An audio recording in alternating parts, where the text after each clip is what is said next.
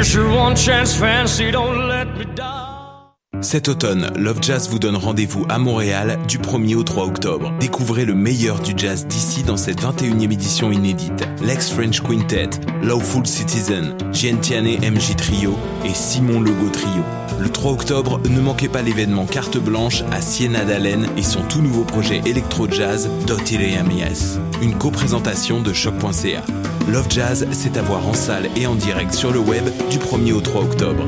Billets et détails sur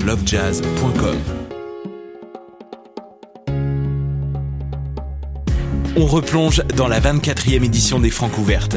Du 28 septembre au 2 novembre, le concours vitrine de toutes les musiques est de retour pour vous faire découvrir de nombreux artistes de la scène émergente en salle et sur le web. Rendez-vous à francouverte.com pour choisir vos soirées, visionner une foule de vidéos et découvrir la programmation. Les Francs ouvertes, une présentation de Sirius XM.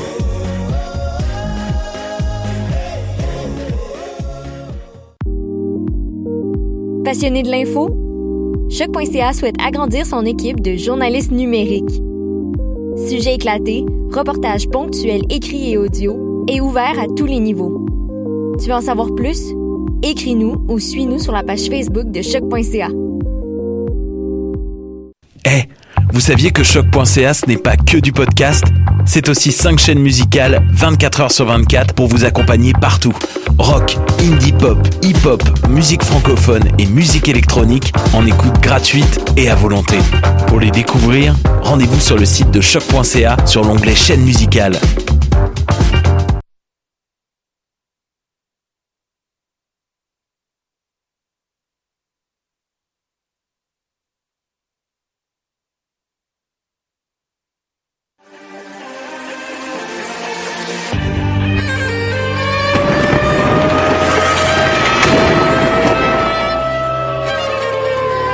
La guerre est toujours la sanction d'un échec.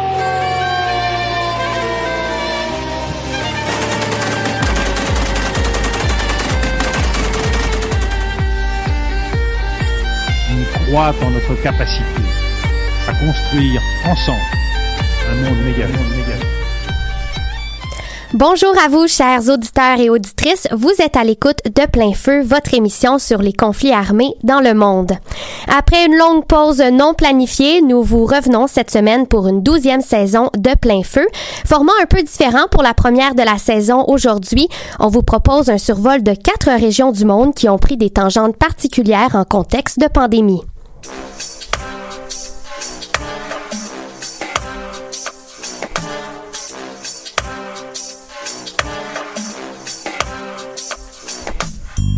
Avant de plonger dans le vif du sujet, nous vous rappelons que vous pouvez en tout temps interagir avec nous par l'intermédiaire du Facebook Live de l'émission ou en nous écrivant sur notre page Facebook. On s'est laissé euh, plutôt abruptement la saison dernière. Plein feu a été mis sur pause pendant près de sept mois et pour notre retour, on voulait revenir sur la pandémie puisqu'on ne peut ignorer les effets qu'elle a eus sur les conflits armés à travers le monde. Mais on avait également le souci de ne pas répéter ce qui avait déjà été dit. Malgré l'appel à un cessez-le-feu mondial lancé par l'ONU pour limiter la propagation de la COVID-19, les luttes ne se sont pas mises sur pause, vous l'aurez constaté. Certaines se sont même aggravées ou ont connu des revirements inattendus au cours des derniers mois. On ne voulait donc pas se limiter à parler d'un seul conflit aujourd'hui, on ressentait plutôt le besoin de faire une émission plus récapitulative vu les épisodes qu'on a perdus. On vous propose donc quatre conflits pour la prochaine heure. L'un a lieu au Canada et les, autres se déroulent respectivement au Liban, en Colombie et dans le sud-est du continent africain. Ces luttes ont été choisies par nos chroniqueurs pour leur situation conflictuelle particulière en contexte pandémique ou pour en faire un suivi. Je pense notamment au Liban ou à la lutte de la nation wet'suwetène qu'on a traité à la saison précédente, mais qui était selon nous nécessaire de revoir aujourd'hui vu leur évolution.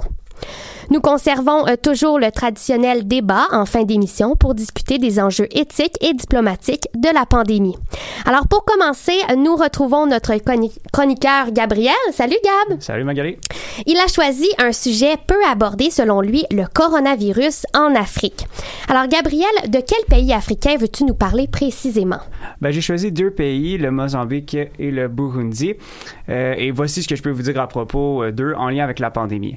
Euh, D'abord, voir, euh, depuis l'épisode sur le Mozambique, ben, plutôt que de voir une amélioration, ben, les choses se sont en effet détériorées, notamment avec des arrestations de journalistes pour des motifs politiques et d'autres attaques violentes qui ont été subies par des journalistes. Bon, alors, on constate que ça ne fait qu'empirer là, du côté du Mozambique. Effectivement. Et selon un communiqué d'Amnesty International du 31 août dernier, ben, les locaux d'un journal ont été incendiés à la fin août parallèlement à la publication dans ces pages d'un rapport sur les attaques contre la liberté de presse et la liberté d'expression dans le pays. Et non seulement ça, l'écriture d'un article qui dénonçait un contrat illégal secret entre le ministère de la Défense, le ministère de l'Intérieur et des entreprises exploitant le gaz naturel dans la province mozambicaine de Cabo Delgado, dont on avait parlé dans l'épisode sur le Mozambique, ben, ça a amené à l'inculpation du rédacteur en chef et du directeur du journal pour violation du secret d'État et conspiration contre l'État. Donc, je crois qu'il est également essentiel de souligner que l'ONU a mentionné hier que le Programme alimentaire mondial craint la recrudescence du conflit au pays, particulièrement dans la région de Cabo Delgado où il y a 300 000 personnes qui ont dû fuir et plus de la moitié des enfants de moins de 5 ans qui souffrent de malnutrition chronique.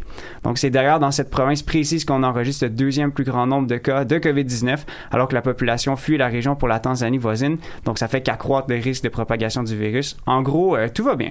Mhm. Du côté euh, du Burundi, Gabriel, est-ce que les choses sont plus positives? Ben, le pays avait été abordé à l'automne dernier dans le contexte de la crise politique qu'il secoue.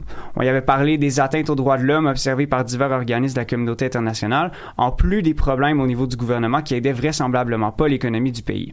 Eh bien, une nouvelle très récente à propos du Burundi, ben, l'ONU a publié hier un rapport qui indique que le pays est sur la bonne voie pour s'améliorer et selon Doudou Diène, président de la commission d'enquête sur le Burundi, avec l'élection du nouveau gouvernement en juin dernier, le pays a une, et je cite, occasion de rectifier le cours destructeur qui a suivi depuis depuis bien trop longtemps. Euh, par contre, ben, il est important de noter que pour l'instant, il n'y a pas de véritable amélioration qui est observée, seulement une volonté de changer les choses. Il demeure que les médias du Burundi ben, ont entre autres mentionné que le pays a subi une hausse des attaques à la grenade, qui consiste à lancer des grenades qui finissent par tuer plus souvent qu'autrement ben, des civils innocents. Mm. Et la dernière en date s'est produite le 21 septembre. Ça a fait cinq blessés graves, mais il y a d'autres attaques qui, ont- qui sont survenues aussi durant l'été, notamment une qui a blessé grièvement huit personnes et qui a tué trois enfants. Et euh, en, ce qui, en ce qui concerne la COVID-19, comment on a vécu la pandémie là-bas? Ben déjà, le pays n'a pas recensé plus de 500 cas depuis le début de la, pandémie, alors qu'il compte une population de 13 millions de personnes. Donc ça s'annonce comme une bonne nouvelle. Par contre, euh, la campagne massive de tests de dépistage inaugurée le 3 juillet, ça a joué un rôle important dans l'augmentation des personnes atteintes. Ben évidemment parce qu'on a testé plus, on a détecté plus de cas. Donc le nombre de cas de COVID-19 dans le pays a doublé entre juillet et aujourd'hui. Et il est ainsi notamment parce que euh, les tests ont passé de 2615 avant la campagne campagne à 16 373 au 3 août, et puis après ça à 30 000 en date d'hier. Je sais pas pourquoi, mais il y a beaucoup de statistiques qui sont sorties hier sur ces pays-là. C'est vraiment un hasard. Et ici, on parle seulement euh, des personnes testées, euh, donc les 30 000 personnes, et non pas des cas euh, de COVID-19. Bon, une hausse marquée, il faut le dire, probablement en lien avec une nouvelle accessibilité aux équipements de dépistage. Tout à fait. Puis les autorités du pays reçoivent aussi de l'aide de la part d'organismes comme l'UNICEF, qui aident entre autres à fournir des produits comme du savon pour permettre de désinfecter les mains. Donc c'était un problème ça dans ces pays-là, puisque les personnes ne se lavaient pas les mains, ça causait différentes maladies. Mais là, on voit que les maladies ont tendance à réduire étant donné qu'ils se lavent les mains pour contrer Le la coronavirus. COVID-19, mais ça Mhm. aide les autres maladies aussi. J'ai appris aussi que les autorités effectuent des tests de dépistage sur chaque personne qui passe la frontière du pays. Autre fait intéressant, mais aussi un peu étrange, le Burundi, il fait des effets, des essais, excusez-moi, euh, cliniques pour un traitement qui est à la base, je cite, d'hydroxychloroquine, d'azithromycine et de sulfate de zinc. C'est quand même assez difficile à dire, mais je m'en suis sorti. Et selon le vice-président du Comité national scientifique de lutte contre la COVID-19, qui est aussi le directeur général de l'Institut national de santé publique au Burundi, ben, ce remède qui est administré par voie orale, donc sous forme de pilule, et qui est à, qui est à base d'hydroxychloroquine, il fonctionne et donne 60% de tests négatifs après 5-6 jours de traitement. Je pense qu'il faut quand même prendre cette information-là avec un grain de sel parce que le New England Journal of Medicine a quand même publié une étude qui mentionne justement que l'hydroxychloroquine, ben, c'est inefficace pour combattre la COVID-19 et euh, ça a mené pas mal tous les gouvernements qui faisaient des tests sur, ce, sur cette euh, matière-là à annuler euh, les études exploratoires. Mais bon, euh, il en demeure que le pays semble pas faire face à une trop grande augmentation du nombre de cas du virus et au fond, ben, on espère que c'est des informations fiables et que la population va pas trop souffrir. Fait que ça met un peu fin fin à mon tour euh, de l'Afrique de l'Est. Super, merci Gabriel de nous avoir décrit ce que vivent actuellement les habitants de ces régions qu'on ne voit que trop peu souvent dans notre actualité, n'est-ce pas? On rejoint euh, maintenant Eliane qui a choisi, elle, de nous parler du Liban. Euh, en octobre, on vous en avait parlé dû au soulèvement populaire. Et là, ce qu'on observe aujourd'hui, c'est que non seulement les soulèvements ne s'essoufflent pas, mais la situation est peut-être pire qu'elle n'a jamais été, n'est-ce pas Eliane? En effet, Magali, c'est justement à cause de cette crise sociale de la COVID-19 et des explosions massives du 4 août dernier que j'ai décidé de vous parler du Liban. Alors voilà, j'aimerais commencer par un petit rappel du déclenchement des soulèvements populaires en octobre dernier, donc ça va faire un an. Le 17 octobre, le gouvernement libanais avait annoncé une taxe sur l'application WhatsApp, ce qui avait vraiment fait déborder le vase du peuple libanais qui en avait assez de sentir les conséquences de l'incompétence de son gouvernement. La population est aussitôt sortie dans les rues pour dénoncer cette incompétence et la corruption et malgré l'annulation de la taxe annoncée plus tôt, les manifestations ne se sont pas calmées et la population a continué de demander une réforme complète du gouvernement. Pour comprendre euh, cette partie-là de la crise, on vous invite à aller réécouter l'épisode 5 de notre saison 10 qui est encore très d'actualité. Euh, euh, je reviens à ta chronique, Eliane. À partir de là, en, plus de cette crise sociale, la COVID COVID-19 est arrivé au pays et ne l'a pas épargné. C'est exactement ça, un peu comme partout dans le monde, en fait. Pour commencer, le premier cas de COVID-19 au pays a été observé le 21 février et on déclenché l'urgence sanitaire le 15 mars. Donc, quand même, là, des chiffres, des dates, en fait, qui se rapprochent à celles du Québec. Le gouvernement a aussitôt mis en place des mesures de restriction de déplacement et de rassemblement, mais ça n'a pas empêché les Libanais et les Libanaises de sortir dans les rues pour continuer à dénoncer la crise économique qui sévissait déjà là durement. Je crois que c'est là une des différences notables entre ici et plusieurs endroits en crise parce que alors que chez nous certaines personnes se plaignent des mesures de confinement, ailleurs dans le monde il y a des peuples qui n'ont simplement pas le luxe de les respecter en fait parce qu'ils doivent euh, ben, en fait ils ont des problèmes qui les poussent à sortir dans les rues malgré le virus, non pas pour se révolter contre les mesures de restriction, mais pour des problèmes qui leur sont beaucoup plus primaires. Donc moi je mhm. pense souvent à ça puis ça vient me chercher quand je vois des gens aller protester dans les rues ici contre les masques, contre des, contre des mesures de restriction. Je me dis que dans le fond, on est chanceux, on est chanceux si c'est la seule chose que nous on a à faire, c'est de respecter les mesures pour l'instant. Mm-hmm. Bref, c'était mon petit éditorial que je me permettais. Euh, je vais revenir au Liban. Donc, Fin avril, les soulèvements ont repris, cette fois non seulement à Tripoli, mais aussi à Beyrouth, et ce malgré les restrictions, comme je le disais. Il y a d'ailleurs un mécanicien de 26 ans, Fawaz Fouad, qui aurait même été tué par balle réelle lors d'une manifestation. À ce moment-ci, il faut considérer que le Liban est un tout petit pays d'environ 4 millions d'habitants et 1,5 million de réfugiés, principalement syriens et palestiniens. Et d'ailleurs, une étude de l'ONG Plan international réalisée en mai a démontré que les adolescentes étaient les premières victimes de la crise qui secoue le pays. Donc, je trouvais ça important de le mentionner. C'est une donnée, euh, une donnée intéressante et c'est spécialement celles qui sont en camp de réfugiés. Et là, Eliane, d'après la ligne du temps que tu nous dresses, on arrive à l'été et donc à ces fameuses explosions qu'on a tous et toutes vues passer euh, dans nos écrans. Que peux-tu nous en dire? Eh bien, elles sont survenues le 4 août euh, et elles ont vraiment été, pardonnez-moi l'expression, mais le coup de grâce pour le peuple libanais. Un bilan déposé ce samedi par l'armée du pays a pu mieux dresser le portrait d'ailleurs. Il y aurait eu au total 85 000 locaux endommagés, dont 60 000 logements, et ça, ça laisse 300 000 personnes sans abri. On compte aussi pas loin de 200 morts et 6 500 blessés. Et les dégâts, ben eux, ils se chiffrent à 12 milliards de dollars. C'est des chiffres énormes pour un pays qui est en crise économique, une des pires au monde. Et euh, bon, je vais passer vite vite, mais un point qui est peu discuté dans les médias occidentaux et que j'ai trouvé super intéressant, ça a été amené par un médecin et psychologue clinicien libanais, c'est le docteur Michel Naufal. Il mentionne en fait que le peuple libanais, euh, les milliers, voire les millions de personnes qui ont été exposées à l'explosion, ça déclenche un stress aigu qui peut les exposer à un syndrome de stress post-traumatique et ça, les conséquences, ça ne se chiffre pas. Et pour calculer, dans le fond, si on est propice à être victime d'un syndrome de stress post-traumatique, ben les six mois précédents sont cruciaux et ben les six mois précédents pour le peuple libanais, ça n'a pas été facile. Donc on se doute qu'il va avoir des conséquences importantes à ce niveau-là qu'on ne pourra pas chiffrer. Bref, à la suite de ces explosions, euh, la moitié des hôpitaux ont été ravagés et ça laisse peu de place pour les soins intensifs euh, pour les malades du coronavirus. Et c'est d'ailleurs ce qui a poussé le gouvernement à réimposer un confinement du 21 août au 7 septembre dès 18 heures le soir.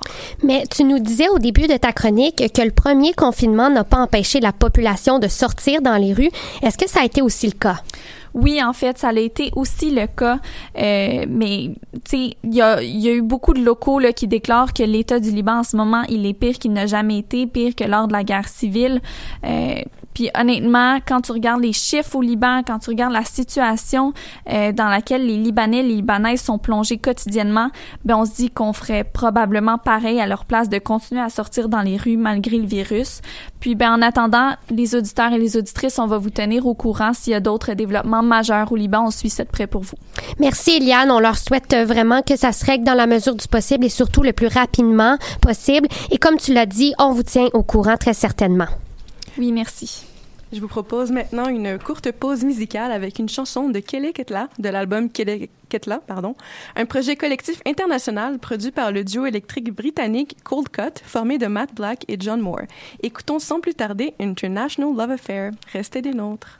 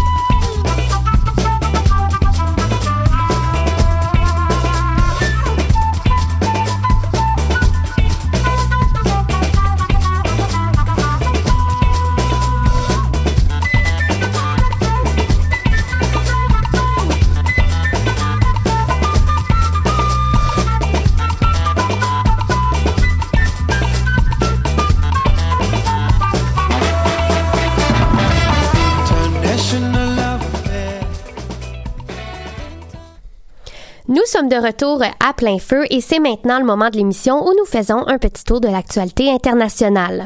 Voici donc vos nouvelles. Selon un rapport du chercheur allemand Adrian Zenz publié en début de semaine, la Chine déracinerait actuellement des dizaines de milliers de Tibétains pour les envoyer dans des centres de formation, une situation qui s'apparente au programme mis en place au Xinjiang avec les Ouïghours. Les travailleurs ruraux transférés dans les centres recevraient une éducation idéologique, ce que la Chine appelle une formation de style militaire, qui repose sur une discipline stricte avec exercice physique et port de l'uniforme militaire. Selon les propres termes de l'administration chinoise, les ruraux tibétains à la mentalité rétrograde doivent sentir que le Parti communiste chinois prend soin d'eux. Pékin se défend actuellement en évoquant sa politique de lutte contre la pauvreté. Plusieurs milliers de manifestants se sont rassemblés dans la soirée du 20 septembre à Jérusalem pour réclamer une énième fois le départ du premier ministre israélien Benjamin Netanyahou. Il est critiqué pour sa gestion de la crise de COVID-19 et des affaires de corruption. En raison de la recrudescence des citoyens infectés dans le pays, Israël est reconfiné depuis vendredi et certains manifestants parlent d'un confinement politique.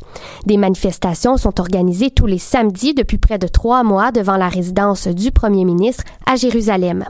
Le premier ministre euh, Netanyahou est actuellement inculpé pour corruption, fraude et abus de confiance. Les habitants de la ville brésilienne de Manos, fortement infectés par le coronavirus, bénéficieraient désormais d'un niveau d'immunité collective, selon une étude préliminaire publiée mercredi. C'est près de 65% des habitants de Manos qui possèdent des anticorps contre le coronavirus. Ce taux serait suffisamment élevé pour que la maladie ne puisse plus se propager efficacement, a indiqué le groupe de chercheurs internationaux. L'étude n'a toutefois pas encore fait l'objet d'un examen par des pairs et il faut le mentionner, l'immunité n'arrive pas sans conséquences. Manos avait, a vécu un véritable chaos dans les derniers mois. L'immunité survient donc après un nombre important de décès liés à la COVID-19. D'ailleurs, si Manos était un pays, il aurait le deuxième taux de mortalité le plus élevé au monde avec 100 décès pour 100 000 habitants. C'est ce qui met fin à vos nouvelles.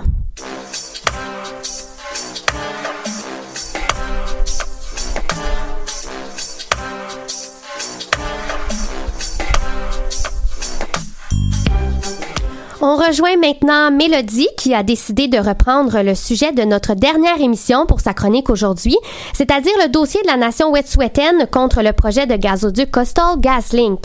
On se rappelle que c'est un projet qui avait entraîné une mobilisation partout à travers le Canada. On militait entre autres à l'aide de blocages ferroviaires qui ont beaucoup fait réagir, mais qui ont progressivement pris fin lorsque les négociations entre les gouvernements et les Wet'suwet'en sont devenues plus sérieuses. Je comprends qu'il y a eu des développements, Mélodie. Oui, tout à fait. Et ce, bien qu'on n'en ait pas beaucoup entendu parler, évidemment.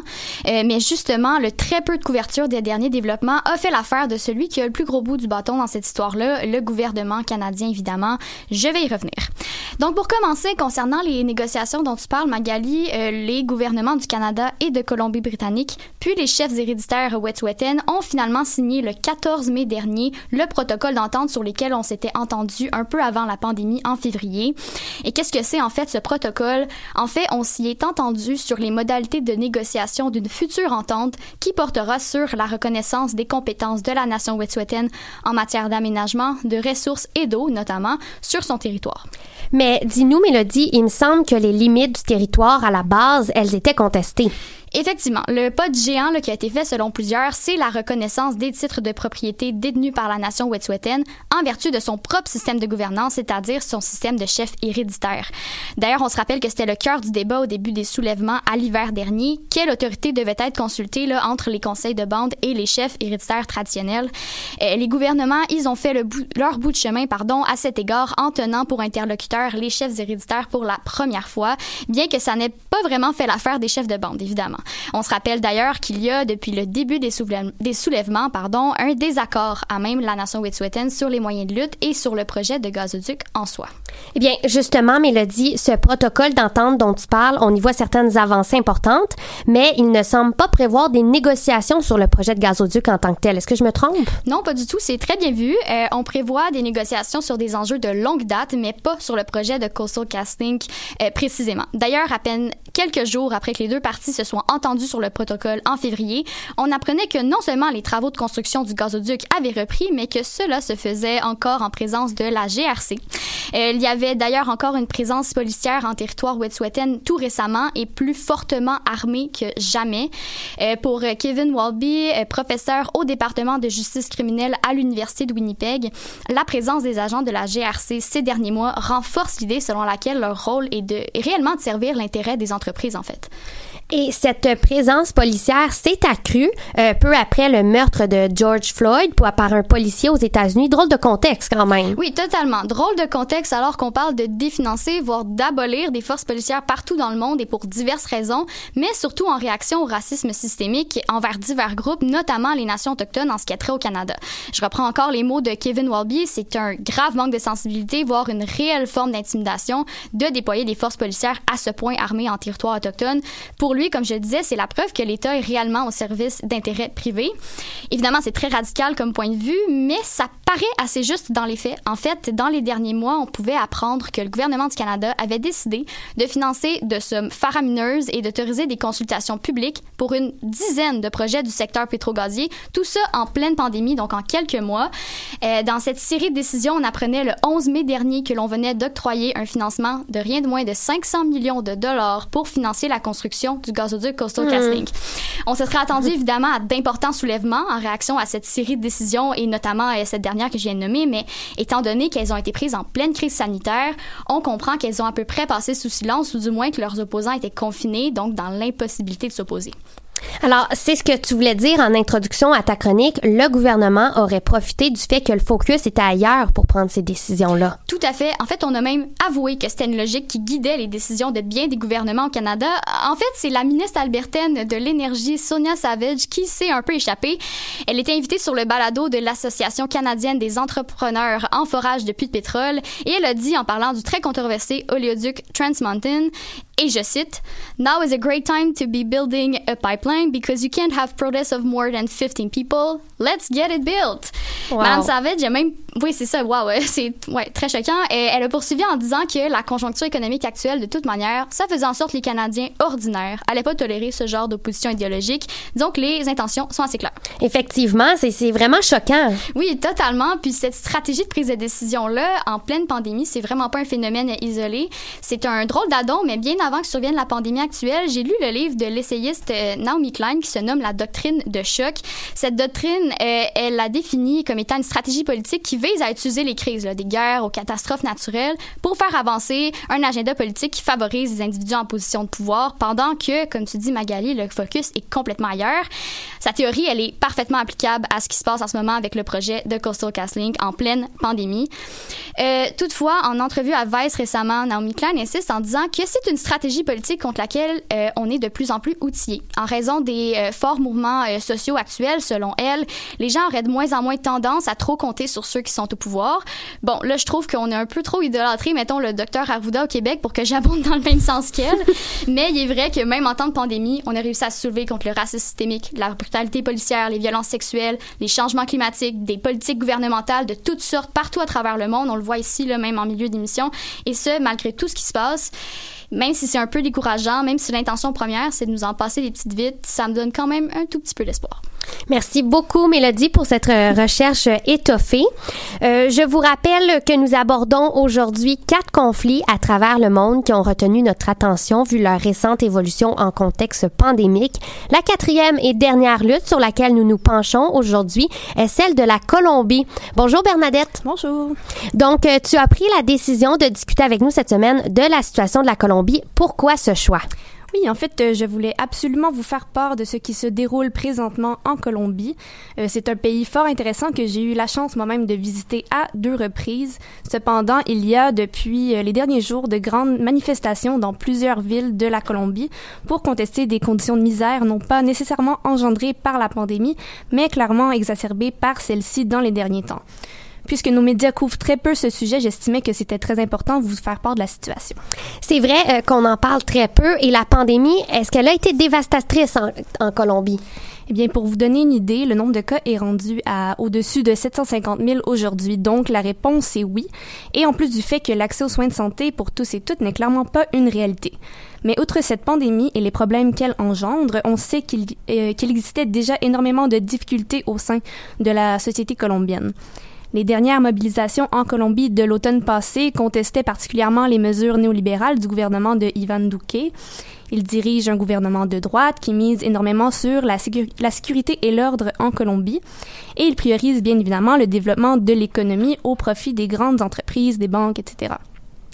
Et à cela s'ajoutent des accusations de corruption au sein du gouvernement. Lors des dernières mobilisations, la population colombienne manifestait également contre la violence systémique à l'égard de groupes marginalisés tels les peuples autochtones, la population noire et contre la violence envers les femmes. Ces derniers temps, on note aussi une augmentation des massacres envers les dirigeants sociaux qui vont souvent exprimer des revendications liées, par exemple, au territoire, revendications allant à l'encontre d'intérêts de compagnies extractives, etc. En plus de tout cela, on remarque aussi la récente fragilité des accords de paix de 2016 entre le gouvernement et les FARC, soit les forces armées révolutionnaires de Colombie, considérant les assassinats récurrents d'anciens membres de cette guérilla. Puis à cela s'ajoute la recrudescence plus évidente de la menace paramilitaire qui est d'ailleurs souvent responsable de ces massacres, sans oublier aussi l'existence perpétuelle des violences liées au trafic de drogue. Donc un amalgame de violences qui est généralisé et qui semble s'aggraver. Et lorsque les Colombiens et Colombiennes prennent les rues, ils et elles sont confrontés à une brutalité atroce de la part des corps policiers. C'est intéressant. Et, et, tu disais donc que la pandémie a exacerbé toutes les difficultés que tu as mentionnées. Oui, tout à fait. La COVID-19 a amplifié les problématiques sociales et économiques et a empiré la situation tr déjà très précaire d'une grande partie de la population, étant donné la crise sanitaire. Lors de la pandémie, le gouvernement a pu agir avec plus de liberté et d'impudence quant à son quant à son agenda politique, pardon, et ce tout en ignorant les besoins criants de la population et en leur accordant très peu d'aide. Selon le gouvernement colombien, il semble y avoir une genre de fausse opposition entre l'économie et la santé, et comme toujours, c'est le modèle productif qui surexploite les ressources et appauvrit les peuples qui en sort gagnant. Au mois de juin dernier, des manifestations ont repris, et ce, malgré la pandémie, réclamant au gouvernement des plans contre la faim et la misère et dénonçant en parallèle les violences mentionnées plus tôt. À cela s'est aussi mêlé des revendications contre le racisme systémique faisant écho au mouvement Black Lives Matter aux États-Unis. Euh, le conflit social comprend ces différentes, qui comprend ces différentes luttes s'est donc uni et euh, réorganisé sur une base de misère. Ben, il semble y avoir une réelle nécessité là ici de contester. À mon avis, c'est indiscutable. Oui, et ces manifestations continuent de plus belle dans les derniers jours. Tout récemment, une reprise des mobilisations a été déclenchée suite à la mort d'un homme entre les mains de la police. Javier Ordóñez a été tué le 8 septembre dernier de manière totalement arbitraire et violente lors d'une altercation avec la police. En, euh, avec la police. En réaction, pardon, la population colombienne a repris les rues pour dénoncer la brutalité policière. À Bogota, en seulement trois jours de mobilisation, 13 personnes ont perdu la vie lors d'affrontements avec la police. Et j'ai pu discuter de tout ça avec Daniel Gomez, un citoyen colombien vivant à Bogota et qui a pris part aux récentes manifestations. Il me disait d'abord qu'effectivement la pandémie a affecté davantage les conditions sociales et économiques préexistantes et qu'il a bel et bien ressenti la fatigue et euh, l'inconfort des gens autour de lui. Il exprimait également que pour lui, manifester est l'unique moyen que détient la population colombienne de participer dans la sphère politique et il soulignait l'importance de résister. On l'écoute. Estas protestas se convierten casi en el, uno de los únicos en que tenemos de, de, de participar de, de, de, algo político, ¿sí? de sentir que realmente puedes hacerlo. Y, y sí, la pandemia ha acentuado un poco el cansancio. Donc voilà, suite aux affrontements violents ayant causé la mort de 13 personnes à Bogota, on peut comprendre que les gens ont peur de manifester. Daniel Gomez nous fait part du fait qu'il y a des cas de violation des droits humains dans les stations de police, même des cas de torture.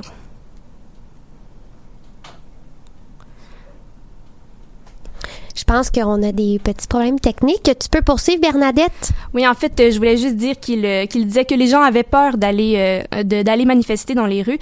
Et il terminait en réaffirmant l'importance de manifester afin de démontrer que la population ne quittera pas les rues, qu'elle n'oublie pas et que surtout elle continuera de contester tant qu'il n'y a pas de changement. On peut même l'écouter finalement. Ah. Allons-y. Nosotros tenemos miedo de lo que puede pasar si sales a la calle. Si esos videos que están saliendo por todo el mundo muestran a policías apuntándole a las personas. Hay casos de violaciones dentro de las estaciones de policía, de torturas. Entonces la gente tenía mucho miedo, pero precisamente ahí también está la importancia de, de salir y de, de mostrarse como, como que aquí se está y que no dejamos y no olvidamos. Bon, alors, euh, merci beaucoup, Bernadette, pour ta chronique fort intéressante. Merci à Daniel Gomez également pour euh, son témoignage. Alors, salutations et bon courage. Alors, c'est le moment d'une autre pause musicale avec un extrait de l'album Auntie de Ian, de Ian Aisha. Je vous, laisse je vous laisse relaxer avec Bougie Heart. On se retrouve au retour de la pause pour une discussion que vous ne voulez pas manquer.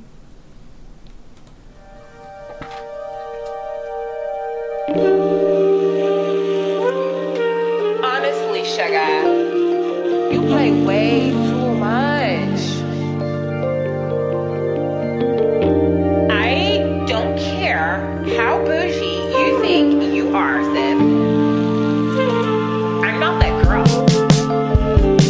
I could never let you see me wipe my tears.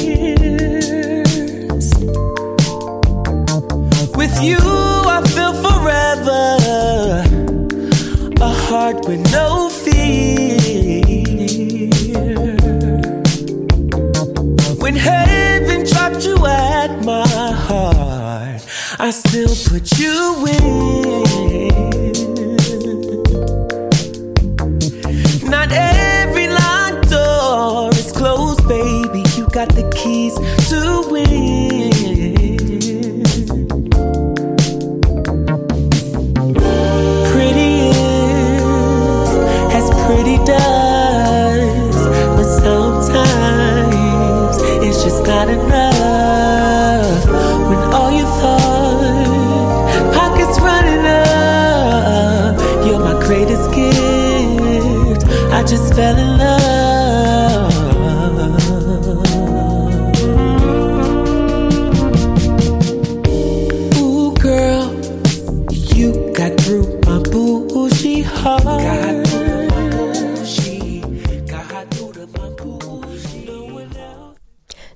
Retour euh, à plein feu et en raison des mesures sanitaires à respecter en studio, Eliane a dû nous quitter pour la fin de l'émission malheureusement. Alors euh, Sarah, je te lègue maintenant le flambeau de l'animation pour la discussion.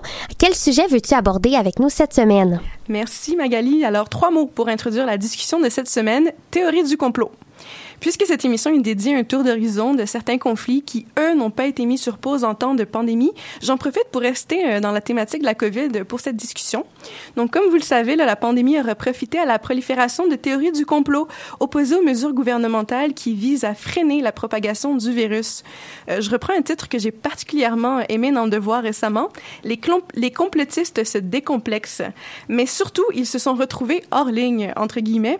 Donc, Eliane le mentionnait plus tôt dans sa chronique, euh, plusieurs personnes ont pris d'assaut les rues pour euh, manifester contre le port du masque, notamment chez nos voisines du Sud, oui, mais ici aussi au Québec et à Montréal. Donc, ma première question pour vous est la suivante, une question très intéressante soulevée dans le monde des médias. Faut-il parler des théories du complot? Parce que certains di- diront que- qu'en en parlant, les médias risquent d'y exposer le public, mais pour d'autres, les journalistes n'ont pas d'autre choix euh, que de le mentionner, surtout lorsque des milliers de personnes manifestent dans les rues. Donc, euh, lancez-vous, je vous écoute. Ben, je, je voudrais peut-être euh, commencer. Euh, ben, en fait, euh, la, la, la chose qui me vient en tête, c'est est-ce- bon, est-ce qu'il faut en parler? Euh, Ben, je pense que le principal problème des théories du complot, c'est la propagation de fausses nouvelles, puis de désinformation.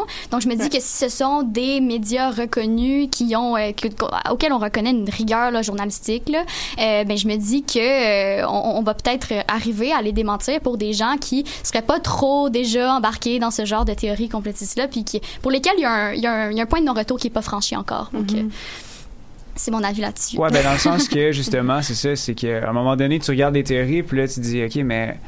Je veux dire, il y, a des, il y a des médias qui font que ça, prouver que, dans le fond, c'est des faits qui font pas de sens, que c'est des théories qui sont pas fondées, puis qui vont aller démystifier ces théories-là. Fait que, dans ce sens-là, je pense que c'est important, mais de couvrir les théories du complot en tant que telles, il y a certaines personnes qui vont dire que c'est utile de le faire parce que, dans le fond, c'est d'oublier une tranche de la population, mais c'est c'est pas beaucoup de personnes qui pensent comme ça. C'est vraiment, c'est vraiment, c'est assez touché, je trouve, comme Ben, sujet. mais il- pas- tu dis pas beaucoup de personnes, mais il y avait quand même des milliers de personnes dans les rues. Puis tu sais, c'est une communauté quand même présente sur les réseaux sociaux. Puis là, ce qui a changé cette fois-ci, c'est qu'ils se sont rencontrés dans la rue. Tu sais, ça a comme c'est sorti d'internet, donc c'est un peu ça là, Mhm. le phénomène qu'on a vrai. vu. Euh, mais, ce qu'on observe aussi là euh, par rapport aux théories du complot, c'est que il y, a une attraction pour ça, c'est facile à comprendre. Donc, euh, tu sais, je vois qu'on on pointe vraiment beaucoup du doigt les gens qui y croient, mais je pense que en tant que en tant que société, on a aussi un travail à faire. Tu sais, je pense par exemple moi qui suis euh, qui étudie en journalisme, ben je me dis peut-être que les journalistes ont un devoir de vulgarisation à, faire, un travail d'amélioration de leur de leur vulgarisation pour rendre les choses plus simples. On voit aussi apparaître le journaliste constructif, donc un journaliste qui propose des solutions. Ça aussi, ça pourrait aller intéresser les gens qui adhèrent à des théories du complot. Absolument. Ben, je crois que une des failles, ben, euh, ce qui cause un peu tout ça, c'est aussi un espèce de ras-le-bol collectif que parfois on n'est pas capable d'expliquer. Tu sais, oui, euh, moi, quand j'écoute quelqu'un qui adhère à des théories du complot puis qui me dit, oui, euh, le gouvernement nous disent pas tout, il y a des choses qui se passent en coulisses qu'on sait pas, puis, tu sais, il y a, il y a- il y a- il y a quelque, c'est ça, il y a, il y a quelque chose de, fondata- de fondamentalement, pardon, malsain dans ce qui se fait parfois au gouvernement. cinéma Ben, je suis d'accord avec eux. C'est juste que moi, ma conclusion, comme je vous disais tout à l'heure, bon, je vais, je vais, je vais, je vais prendre leurs mots, mais ce n'est pas que le gouvernement, ce- c'est une gang de pédosatanistes. Moi, c'est pas ça ma conclusion. C'est un peu plus rationnel, mais tout pour dire que parfois, on a un ras-le-bol comme ça, puis... euh, Un désintérêt là, pour l'actualité, c'est tout ça? Est-ce ben, que c'est ça que tu veux fait, dire? ben, on, on ressent, on ressent qu'on qu'on n'est pas écouté, que Mm. qu'on n'est pas bien représenté par nos instances, qu'on est oublié. Puis, Puis de- ben parfois ça s'explique pas, euh, ça s'explique pas facilement. Fait quand on a des théories comme tu disais qui sont faciles à comprendre, ben c'est facile d'y adhérer. Ouais. Donc, C'est voilà. ça. Donc vous pensez là, de ce que je peux comprendre, Mélodie, c'est que c'est symptomatique de peut-être des problématiques de maux de société encore plus grands là, qui dépassent la crise sanitaire actuelle? Oui, Ouais. moi c'est moi, c'est je suis d'accord avec toi, Mélodie, là-dessus, puis vas-y, Magali. Ben, je veux dire, tu sais, je reprends là, les mots que j'ai dit tantôt, mais un désintérêt collectif un peu vis-à-vis de l'actualité. On en entend souvent parler. On trouve que ah, c'est juste des mauvaises nouvelles là qui sont euh, euh, partagées par nos médias. On stagne, il y a une certaine lassitude qui s'installe. Ben, peut-être aussi que les médias ont un travail à faire pour aller chercher euh, euh, des pans de la société un peu oubliés. Oui, c'est ça. Puis penser nos petites blessures de cynisme aussi là. Puis Ouais, c'est- ouais. Donc euh, voilà. Écoutez, c'est euh, on a fini pile poil. C'est tout le temps qu'on avait. Alors euh, voilà. Merci euh, beaucoup, Sarah. Euh, donc, euh, c'est ce qui conclut l'émission d'aujourd'hui. Merci beaucoup d'avoir été des nôtres. On espère vous avoir éclairé sur quelques situations conflictuelles qui ont toujours cours malgré la pandémie. Cette première émission de la douzième saison se voulait un épisode récapitulatif des derniers mois. Merci à l'équipe pour votre travail, pour votre dévouement à cette émission spéciale. Et vous l'avez sans doute remarqué, ma collègue à l'animation, Eliane, a incarné le rôle de chroniqueuse aujourd'hui. Et pour les prochaines semaines, nous allons nous alterner à la tâche de l'animation. Nous serons de retour donc le 8 octobre pour la deuxième émission de la saison et nous reviendrons au format traditionnel au cours duquel un seul pays sera analysé sous ses angles politiques, militaires, économiques, culturels et sociaux. D'ici là, portez-vous bien et bonne journée.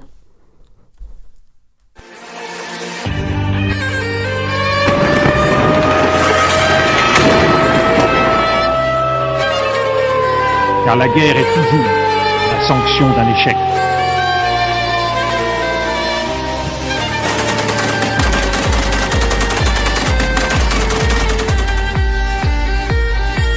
On croit en notre capacité à construire ensemble